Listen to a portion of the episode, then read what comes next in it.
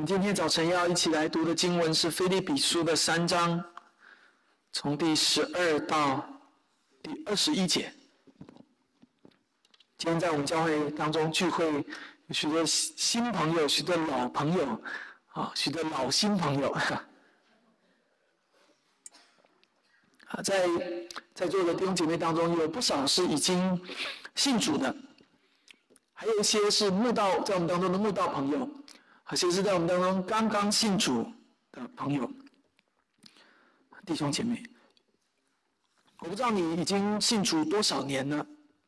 在你的信主前和信主之后，你的生命发生过什么样的改变？如果你是一个慕道友的话，你会期盼福音给你的生命带来什么样的改变？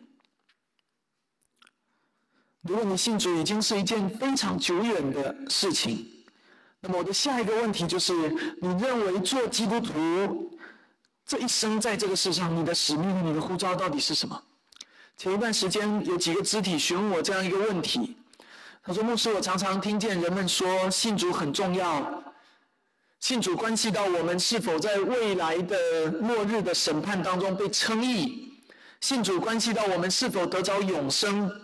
所以每一个人都要悔改，每一个人都应该信靠基督的福音，仰望他十字架的大能，成为我们得救的依据。但是有一个问题困扰我很久，就是信主了以后，然后呢？”然后呢？信主以后，然后呢？然后我就就就万事大吉了嘛。信主以后，然后我就啊永远取得天国的门票嘛。圣经当中是确实向我们应许了那样的一个确据，就是当你信靠耶稣，你悔改，你信主以后，你就得救了。教会当中也是这样教导的。祝贺你，从此以后你是上帝的百姓了，从此以后你是天国的子民了。然后呢？然后你的生命好像是不是就失去了一个奋斗的方向？基督的得胜永远成为了我的得胜。请许我换一个问法，看你会如何回答：信主了以后，是否就意味着我已经完全赢得了和撒旦之间的战争？当我们反思我们一生的时候，我想我们大多数人都会说：不是的。信主不是意味着我们已经完全赢得了和撒旦之间的战争，因为很显然，在我们的生命当中，我们还是会面对征战，面对诱惑，我们还是会跌倒，还是会自我中心，还是会犯罪。但是，你是否发现，在实际的生活中，很多时候，我们是不会这样严肃认真的去反思我们的一生的。相反，我们太多人都会在信主之后，过上一种空心人的生活。就好像我此生最应该奋斗的、最应该追求的目标，我的确据、我的保障，我已经得到了，我已经达成了。从此以后，我这一生当中再也没有什么重要的事情能够激起我的兴趣，能够燃起我奋斗的热情和动力了。我们今天讲到，要从这一个问题来开始思考：基督徒的一生究竟应该是怎么样的一生？保罗如何教导我们的？我们又是应该如何活的？从啊十月份开始，我们就开始进入到了菲利比书的系列讲道当中。菲利比书是保罗写给菲利比教会的书信。这个时候，保罗其实是在监狱，在啊被囚禁的过程当中，甚至他在面对的生死存亡的这个判决当中。所以在这一卷书信当中，你常常会看见他提及死亡，他提提及他已经预备好进入死亡。但是在这一卷书信当中，有另外一个很关键的词，就是喜乐。你会看见保罗在被囚禁的过程中，不断的提醒菲律宾信徒：你们要喜乐，因为我很喜乐。我们都在基督里，应该要喜乐。为什么应该喜乐呢？这就是从菲利比书三章，也就是我们啊两周前读到的经文开始。菲利比书三章的一节，对不起，我翻到加拉太去了。菲利比书三章的一节，保罗说：“你们要靠主喜乐。”靠主喜乐的原因在什么？在一到第十一节告诉我们说：“因为我们已经在基督里称义了，那个宝贝、那个宝藏，我们已经得着了。”这就是一到十一节的内容。那现在的问题来了，就是如果称义只是停留在第十一节，那么我们我们的人生是不是止步于此？一个真正称义的人生应该会是什么样的？呃，这就是从第十二到第十九节，保罗要继续教导我们的基督徒的喜乐，基督徒的一生所领受的呼召和使命，绝不仅仅是停留在。称义的那一刻，而是一个一生的过程，而这个过程叫做成圣。换句话说，如果你的信仰当中只有称义，没有成圣，那么你的信仰只是走到一半，是有所残缺的。你的生活也会因此失去动力，因为在称义之后，你不知道我还要做什么，没什么好做的。甚至到了一个地步，当啊有的人看到。菲利比书三章一到十一节说：“保罗说，我已经丢弃万事，看作粪土，我要得着基督的时候，都是啊。所以这个世界上没有什么是有用的。于是就产生一种厌世的心态，这是另外一群一群的基督徒会产生的心态。这个世界没什么好留恋的，这个世界有什么好的？于是会产生一种厌世的心态，以至于说我随时准备好去死了。其实死了比活着好。”而所有的这一些的背后，到底原因何在？这是保罗从第十二节开始要向我们所分享的。今天我们讲到的主题句是：基督徒的一生不是躺平的一生，而是忠心奔跑的一生。所以，让我们共同奔跑，忠于那呼召我们的基督君王。基督徒一生不是躺平的一生，而是忠心奔跑一生。我每一周的。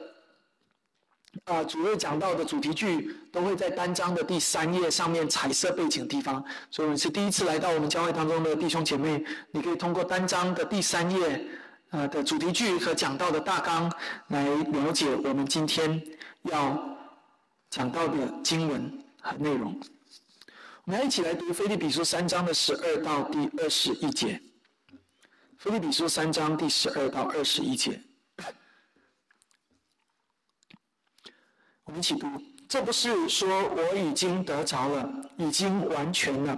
我乃是竭力追求，或者可以得着基督耶稣，所以得着我的弟兄们。我不是以为自己已经得着了，我只有一件事，就是忘记背后，努力面前的，向着标杆直跑，要得着神在基督耶稣里从上面招我来得的奖赏。所以，我们中间凡是完全人，总要存这样的心；若在什么事上存别样的心，谁也不以此指示你们。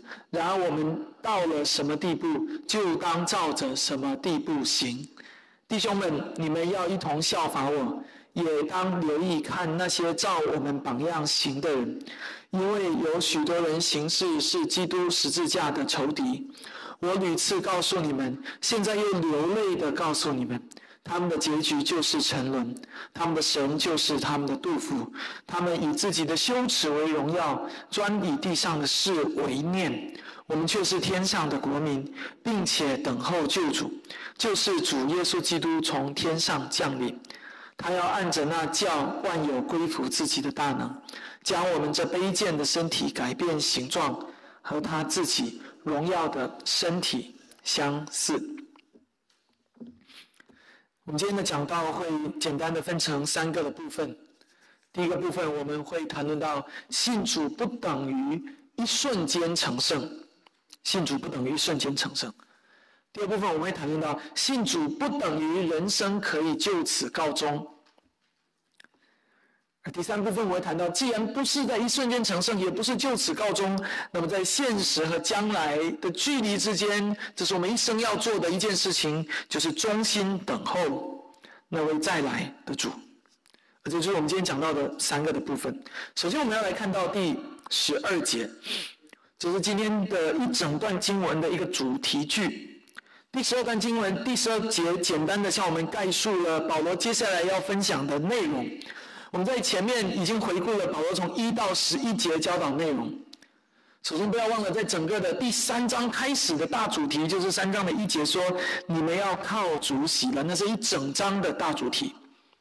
保罗勉强勉励，保罗勉励加太信徒说：“你们要喜乐，不仅是喜乐，而且是靠主喜乐。”保罗向加太信徒们指出一个事实，就是在这个世界上，没有其他的喜乐是真实的，除非你的喜乐是在主里面的。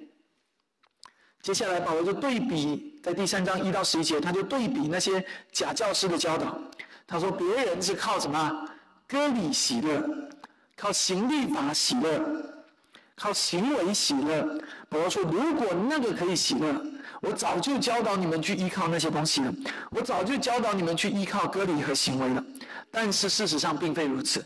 所以保罗说，不是靠割礼，而是靠什么？靠基督而来的，因信心而得的义。”这个义是恩典，这个义是上帝按照他主权所赏赐的，所以在上帝所称赐的称义的地位面前，其他的万事都是粪土。所以他说：“我丢弃万事，看作粪土，我要得着基督为至宝。”这是三周前我们的讲到的内容，不晓得你是否还记得？而今天的经文就接是接在这段经文之后。第十二节，保罗把话题引向了一个更深的地步。他前面说：“我已经丢弃万事，看作粪土，我要得着基督。”这是第九节。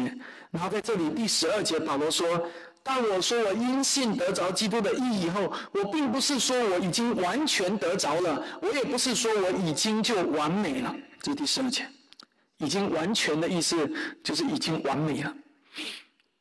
在第十二节和第八到第九节之间，你会发现到一组好像看起来是矛盾的对立的经文，但事实上并没有矛盾。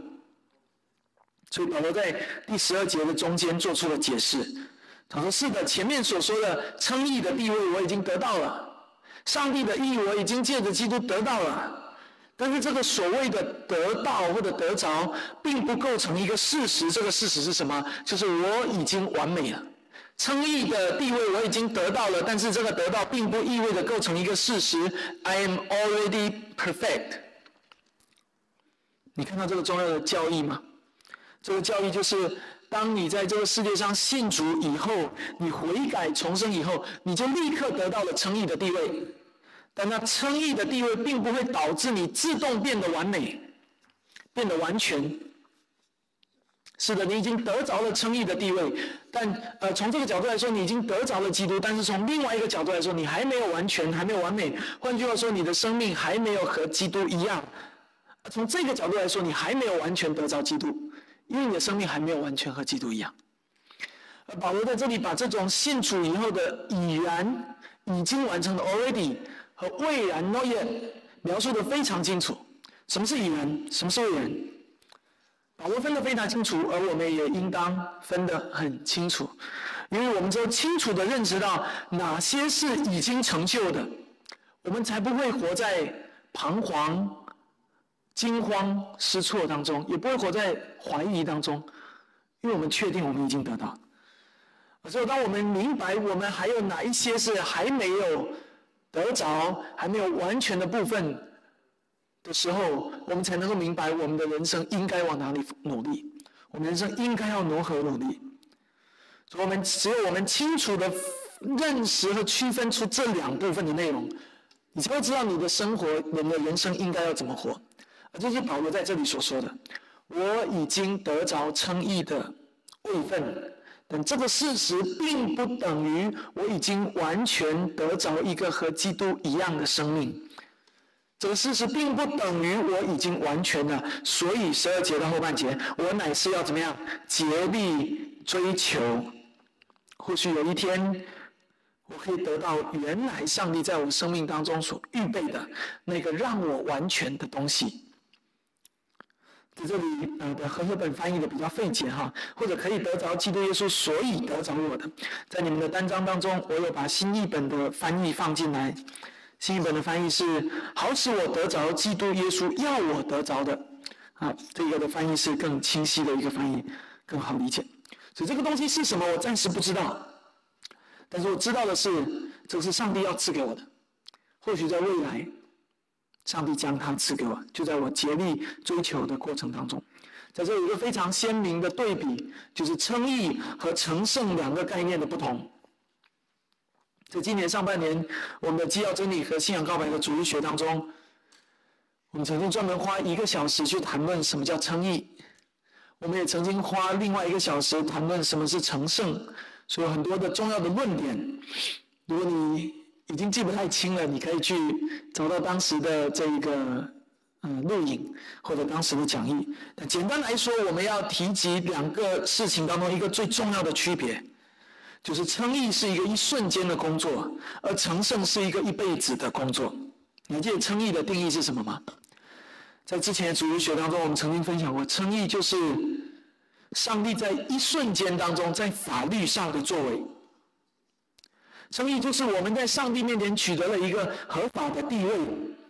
而不至于被定罪，诚意就是在上帝在基督的眼里，将我们视为是我们的罪是可以被赦免的，并且将基督的公义属于我们，赐给我们。他宣告我们在他眼中是无罪的，他宣告我们在他眼中是这个公义的，而那个叫称义，那是一下子的过程，在基督里面完成的。所以一到十一节当中，保罗在讲的就是这一个称义使我们喜乐。上帝的这一个宣告，这个判决无比的重要，无比的宝贵。这个宣告的重要性大到一个地步，保罗说：“我可以看丢弃万事，看作粪土。”这就一到十一节，我要得着上帝在基督里称我为义。但紧接着他并没有停留在这里，他并不是告诉菲律宾的信徒：“你称义了以后，你就万事大吉了。”他的教导也就结束了，他的喜乐也得着了，今生到这里该得到的都得到了，接下来就是等基督什么时候再来了。我并不是停在这里，否则就不会有十二节还有后面的经文。但另外一方面，我们就要面对一个现实，就是这个现实是，这今天有许多的基督徒却以为基督教就是到这里为止，以为基督教的信仰仅仅止步于此。而这种残缺的认知，不仅仅停留在那一些假的信徒当中。你看那些不来聚会的，但是却自称是基督徒人，说：“啊，我有信了，我有信了，那还要干嘛？你不就是要人信主吗？我有信了。”这种残缺的认知，不仅仅停留在那一些人的心中，也存留在许多信主已经许多年，甚至几十年的信徒当中。基督的信仰是什么？很多人以为基督信仰就是信主称义得永生，然后就停止了。你的认知是什么，你就会活出什么样的生命来。很多人以为信仰就是停在这里，所以他活出来的生命是什么样的？就是某年某月某日的某一刻，他悔改了，他信主了，然后他就以为天国的门票我拿到手了，接下来我自由了。我爱怎么样就怎么样了，反正上帝已经把天国门票给我了，只要到了那一天，我从后口袋里偷出门票就可以了。我认识到好一些的亲朋好友，他们也会怀抱这样错误的观念，说啊，我有信，我信在心里，这就够了吗？你不是说人不是因行为成义，而是因信成义的吗？我有，我有，我认识到好些。基督徒也怀抱这样的观念：我有信，我和上帝的关系不错的，这就够了。至于读经、祷告、参加聚会，那个是看个人。有的人境界比较高，才会去做。至于谦卑、舍己、服侍别人、不以自己为中心，那个也是看个人。有人境界比较高，才会做到，但那不是最重要的。我认识好些的教会也怀抱这样错误的观念。你信主了吗？你真的信了吗？恭喜你，你已经得救了。感谢主，我们的教会又结出了一个果子。感谢主，神的家里又多了一人，甚至更做更进一步。感谢主，我们愿意因着你的悔改和认信，为你举行敬礼，使你受洗加入教会。然后呢？然后洗礼完，他走他的路，教会觉得我们又完成了一件事，一切的交集和团契就停在那里。弟兄姐妹，你可以看见吗？如果基督的信仰仅仅止步于此，会给假信徒、真信徒和教会都带来什么样的负面影响？以上我所说的种种的现象，就是例证。所以，如果教会对救恩的认识仅仅止步于称义，就会对一个自称任性的基督人的跟进仅仅止步于是欢迎他加入教会而已，仅仅止步于是为他施洗而已，或者甚至是仅仅止步于带领他做所谓的决志祷告而已。但是保罗在这里告诉我们，也提醒我们：嘿。我们因信称义得着基督，这并不是说我们已经完全得着了，也不是我们完美了。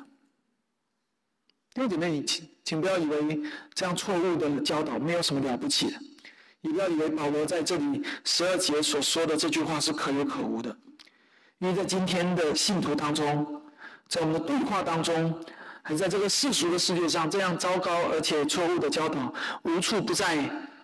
并且魔鬼撒旦随时准备用最诡诈的诡计，用这样的教导来吞吃上帝用宝血买赎的群羊。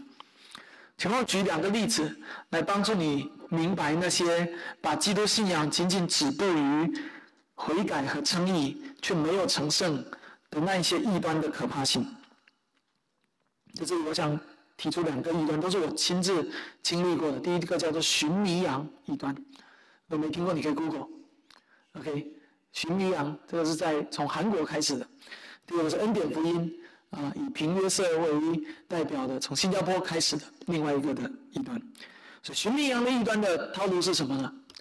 啊，有一次有一个人说：“哎呀，他觉得他的这一个好朋友怪怪的，啊，所以希望我这个跟他的好朋友聊聊天，帮帮他。但是他说不出哪里怪，所以一加那个弟兄的。”第一些那个男男生的微信的时候，一加上去，他就问我第一句话：“你好，请问你是一个罪人吗？” 没有，你你你你很少加一个人的微信，不是问你叫什么名字。我说：“你好，我怎么称呼你？”他说：“你好，请问你是一个罪人吗？” 你会怎么回答？他说：“我我们比较常见的说，是我们是一个蒙恩的罪人，我们是一个上帝所拣选、所拯救的罪人。”他说不是的，他说，他说这个圣经说我们已经称义了，我们已经啊这个怎么说是上帝的儿女了，我们怎么能够是罪人呢？我们不会是罪人的，我们是圣徒，怎么会说我们是罪人呢？多久你会发现这样的对话是很微妙的，但他问题在哪里？问题在于他只关注于上帝成就的一部分事情。他就不去看，或者拒绝看圣经明明告诉我们的，我们还有一生的功课要奔跑，要追求。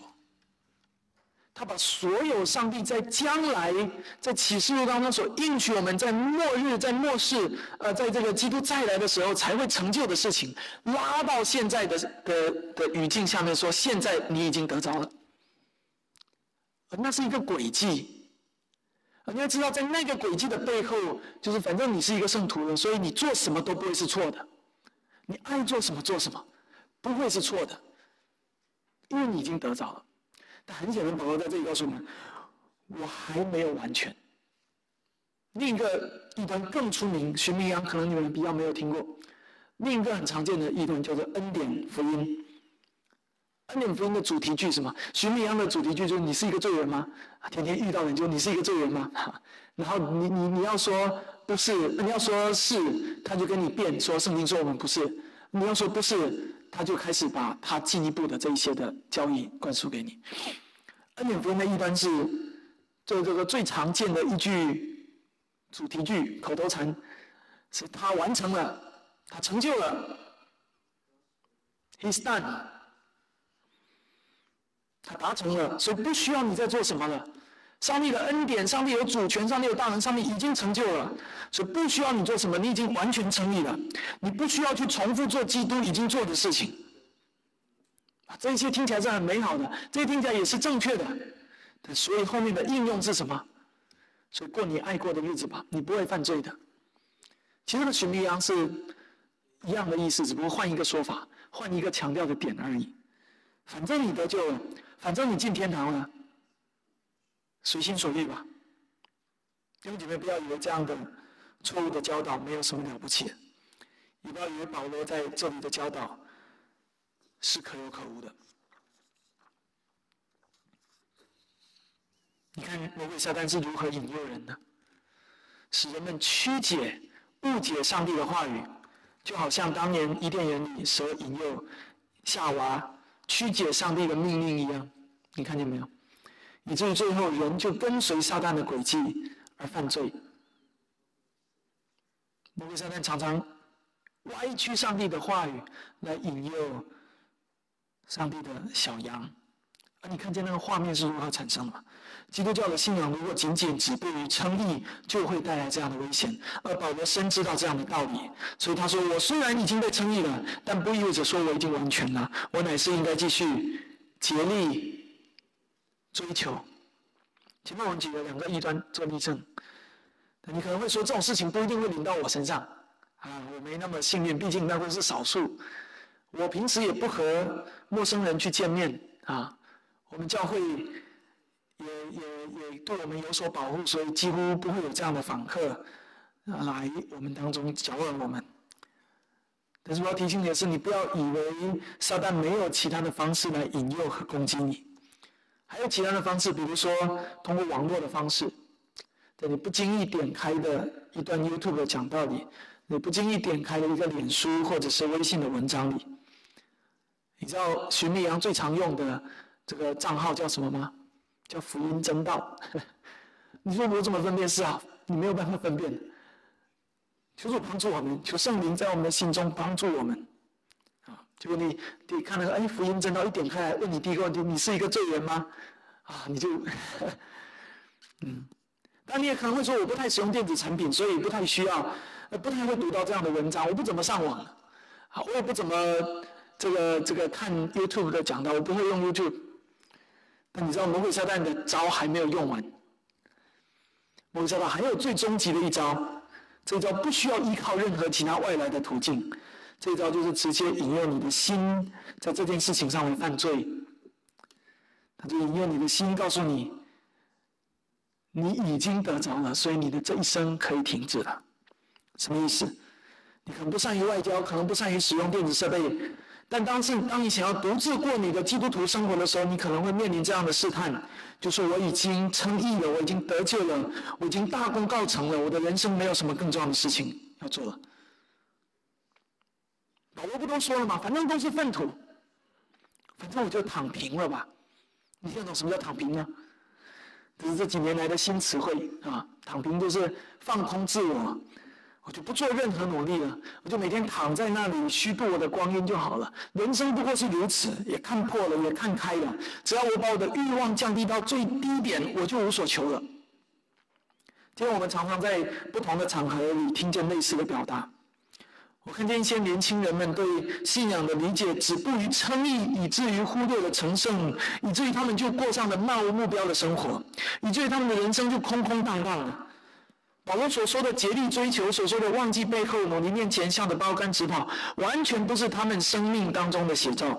哪怕他们才三十岁、四十岁，你会看见一个错误的教育对一个人的生命影响就是这样。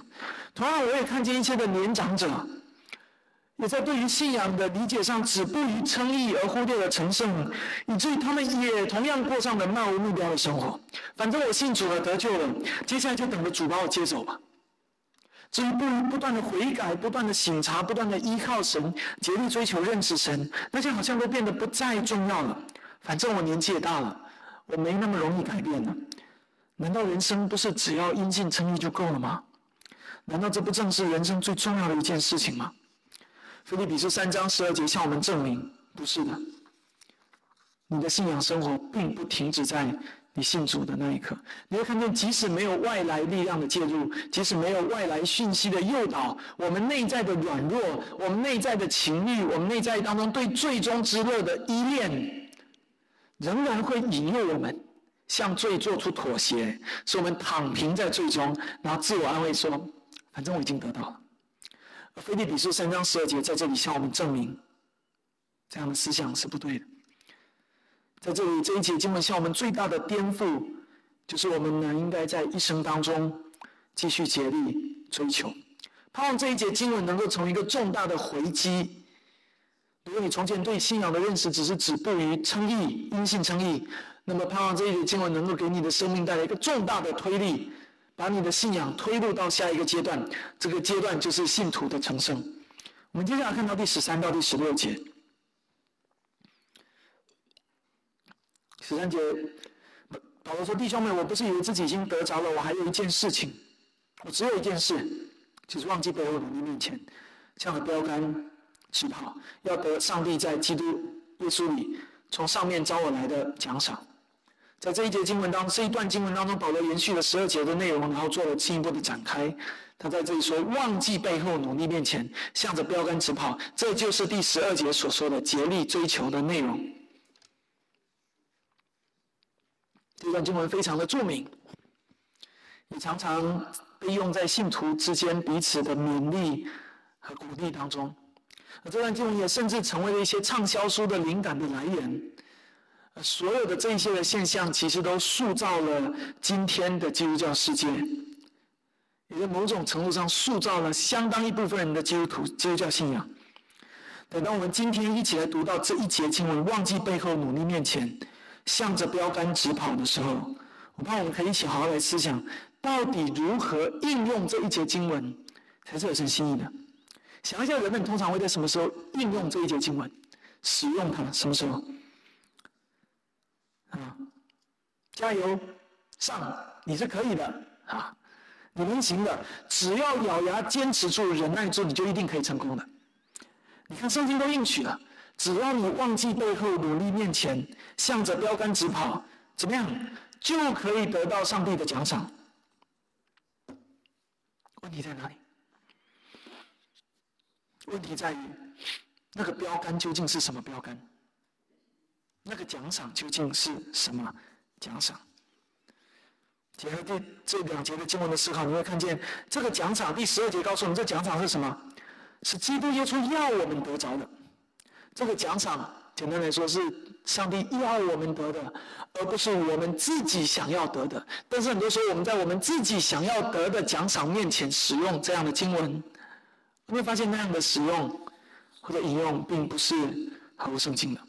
我勉励勉励大家，在与人分享这一节经文的过程当中，我们要非常小心我们的言辞。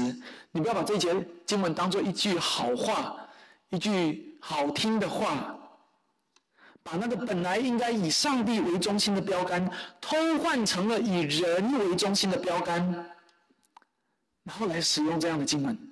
比如说，坚持住，你一定可以获得上司的赏识，然后升职的。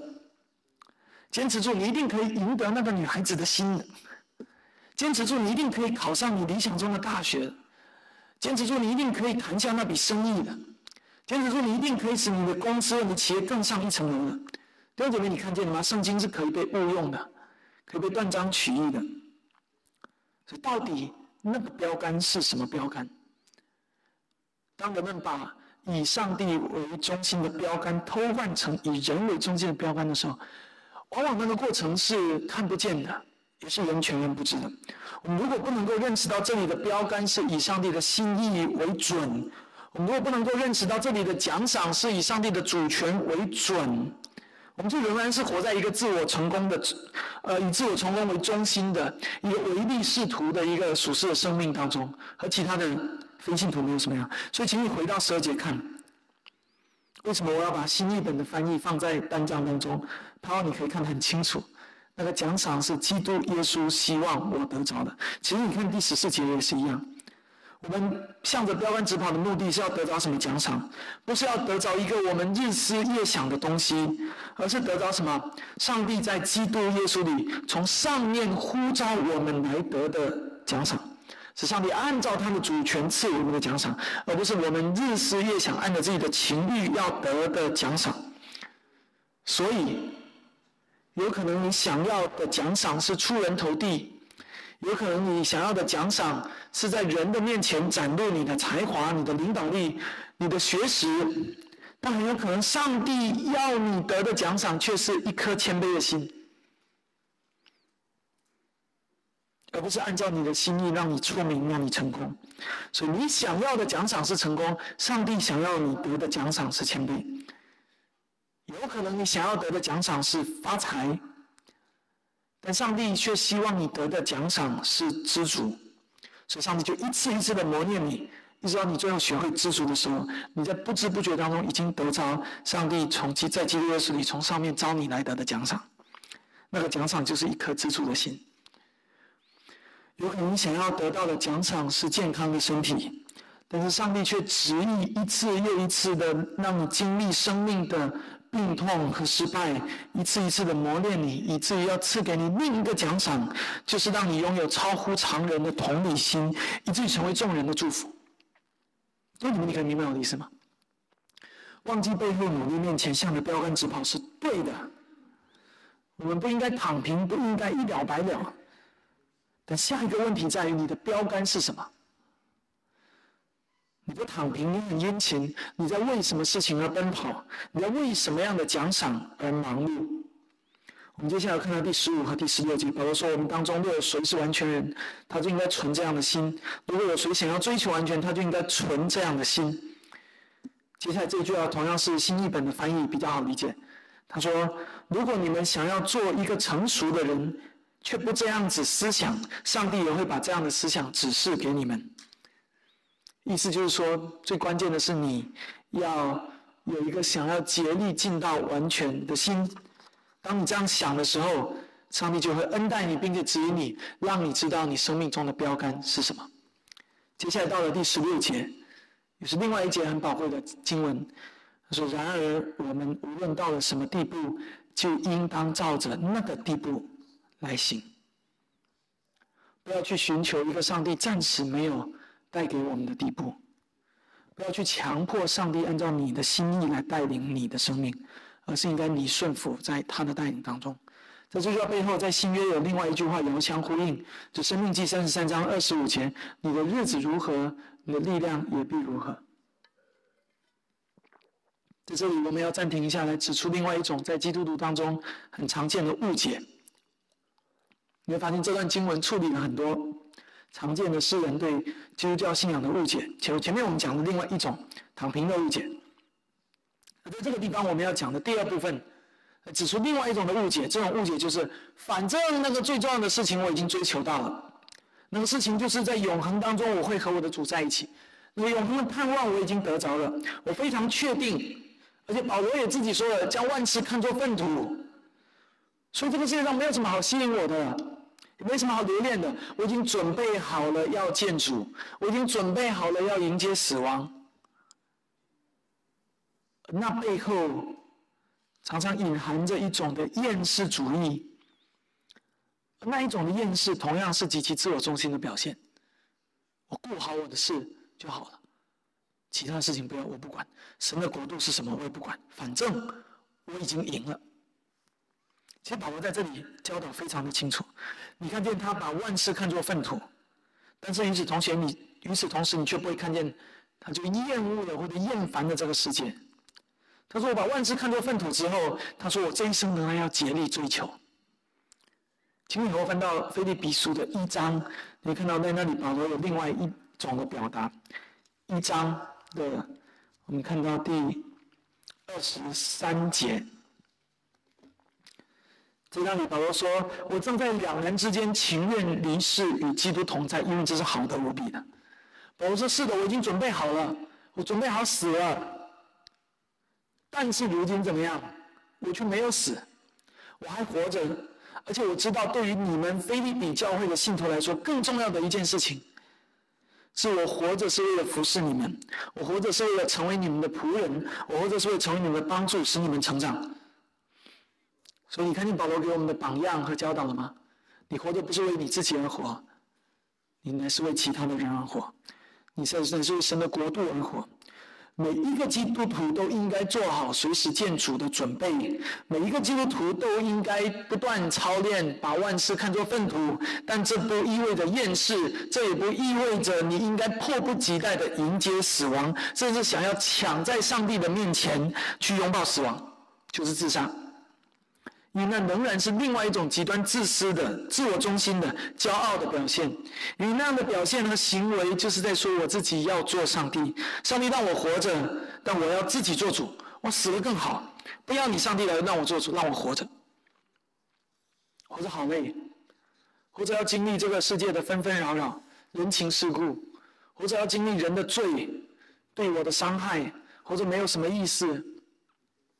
如果你曾经有这样的想法，并且你会自以为让这样的想法让你看起来与众与众不同，甚至让你看起来更加洒脱、更加高尚的话，我盼望你可以在这一节经文面前，你可以悔改，因为你所有的想法都是以你自己的利益为中心，你所有的想法都是在得着、得着、得着。我能得着什么？我要是不能得到什么，我还不如死。这样的想法在年轻的基督徒当中存在，在年老的基督徒当中也存在，而这样的想法是完全违背圣经的教导，也违背上帝的心意的。如果你说你是基督的门徒，你就不应该继续怀有这样。悖逆的想法，而应该悔改。保罗在这里给我们非常宝贵的提醒：第十六节，我们到了什么地步，就将照着什么地步而行。一个基督徒一生追求的终极事物，你要追求的终极目标，不是你已经预备好迎接死亡。你这一生要追求的终极目标呢，是在你每一个生命的瞬间，都顺服那位掌权的上帝，都顺服他的带领，顺服他讨他的喜悦。既然活着，就应该讨神的喜悦而活着；如果死了，就应该荣耀神而死去。这个叫做到了什么地步，就照着什么地步而行。弟兄姐妹，这是你需要放下你尊严的时刻。这个世界告诉你，人应该为自己活着，否则就太委屈了，否则就没有尊严了。但是圣经清楚的告诉我们。保罗清楚在这里向我们显明，他是为神而活，他是为其他的信徒而活，而你我也应该如此。圣经从来没有告诉我们是为自己而活。